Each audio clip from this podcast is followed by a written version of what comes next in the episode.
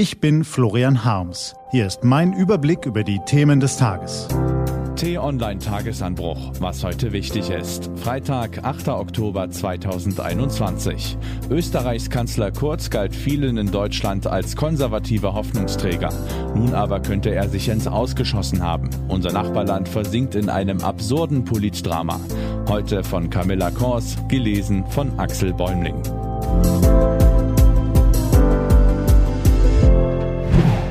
Absturz des Wunderwutzis. Der 31-jährige Sebastian Kurz hatte in einem atemberaubenden Tempo erst den Vorsitz der österreichischen Partnerpartei übernommen und sie dann noch am 15. Oktober 2017 mit knapp 31,5 Prozent, also einem Plus von 7,5 Prozentpunkten zum Wahlsieg geführt. Bei den Neuwahlen 2019 kletterte die Partei um weitere sechs Punkte nach oben. Kurz zuvor Außenminister hatte die ÖVP von ihrem staubigen Image befreit und radikal auf sich zugeschnitten. Aus Schwarz wurde Türkis, aus der österreichischen Volkspartei die Liste Sebastian Kurz mit einem rechteren Profil. Und Kurz schaffte das, was den Konservativen hierzulande kaum mehr gelang, junge Wähler zu mobilisieren. Sebastian Kurz, das politische Wunderkind oder wie man ihn in Österreich nennt, Wunderwutzi, dieser glänzende Schein fand auch in Deutschland seine Bewunderer. Vor allem junge Christdemokraten und die CSU zeigten sich begeistert. So lassen sich Wahlen also auch Mitte rechts gewinnen. Zurück in die Gegenwart. Ziemlich genau vier Jahre nach dem schwindelerregenden Aufstieg des Wunderkindes erinnert die Situation in Österreich weniger an eine Erfolgsgeschichte als an die berühmte Netflix-Serie House of Cards, in der sich ein machthungriger Politiker immer weiter in dunkle Machenschaften verstrickt. Zwar werfen schon die Ibiza und die Casino-Affäre Schatten auf Kurz Amtszeit, am Mittwoch aber platzte die bisher wohl größte Bombe. Ermittler durchsuchten nicht nur die ÖVP-Parteizentrale, sondern auch das Kanzleramt. Ein einmaliger Vorgang in der Geschichte der Zweiten Republik. Kurz zusammengefasst, der heutige Kanzler und seine Vertrauten sollen 2016 und 2017 für mehr als eine Million Euro aus Steuermitteln geschönte Umfragen und wohlwollende Berichte in einer österreichischen Tageszeitung gekauft haben. Also genau in der Zeit des rasanten Aufstiegs. Das Geld soll über den Kauf von Werbeinseraten zu der Zeitung geflossen sein. So liest es sich in den Ermittlungsakten der Wirtschafts- und Korruptionsstaatsanwaltschaft, die das österreichische Magazin Falter bis ins Detail ausgewertet hat. Sie sieht hinter diesem Konstrukt kurz als Strippenzieher. Als Belege gelten zahlreiche Chats aus dem Umfeld des Kanzlers. Sowohl Kurz, sein Umfeld und auch das Medienhaus streiten die Vorwürfe ab. Das ganz große Erdbeben ist bisher aber ausgeblieben. Die Opposition fordert zwar seinen Rücktritt, der grüne Koalitionspartner denkt aber noch auf der Situation rum. Das Angebot, die Regierung weiterzuführen, wenn Kurz zurücktritt, lehnte die ÖVP bereits ab. Die Parteispitzen in Bund und Ländern versammeln sich bisher geschlossen hinter ihrem Vorsitzenden.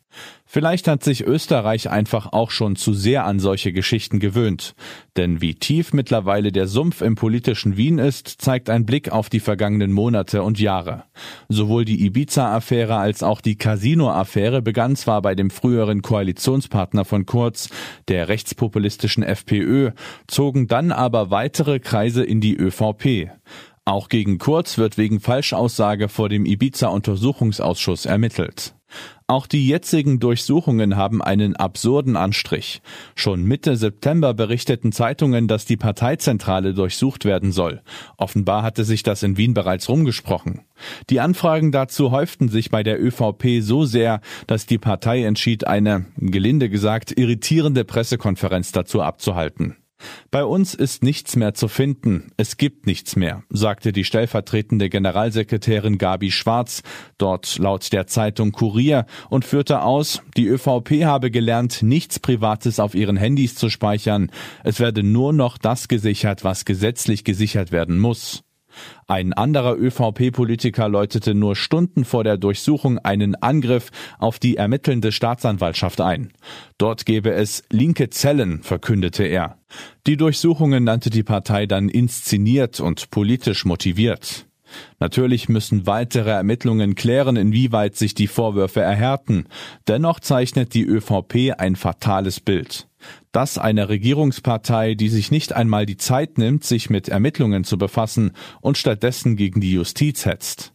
Und die sich scheinbar bedingungslos hinter einem Vorsitzenden versammelt. Einer demokratischen Partei ist das nicht würdig. Wenn auch noch nicht sein Amt, so hat Kurz zumindest seinen Glanz verloren. In Österreich spaltet er die Bevölkerung und auch hierzulande gibt es nur noch wenige, die in den vergangenen Wochen noch das Bild vom Wunderwutzi hochhielten. Gut so, denn als Vorbild taugt diese ÖVP wahrlich nicht. Was heute wichtig ist. Die T-Online-Redaktion blickt heute für Sie unter anderem auf diese Themen. Heute wird der Friedensnobelpreis in der norwegischen Hauptstadt Oslo verliehen. Nach der EM ist vor der WM. Deutschland trifft im Qualifikationsspiel auf Rumänien. Und erstmals macht ein prominenter Insider aus der Querdenkerbewegung knallharte Kritik öffentlich. Die Führung habe die Querdenker verraten. Diese und andere Nachrichten, Analysen, Interviews und Kolumnen gibt's den ganzen Tag auf t-online.de. Das war der T-Online-Tagesanbruch vom 8. Oktober 2021, produziert vom Online-Radio- und Podcast-Anbieter Detektor FM. Immer um kurz nach sechs am Morgen zum Start in den Tag. Ich wünsche Ihnen einen frohen Tag. Ihr Florian Harms.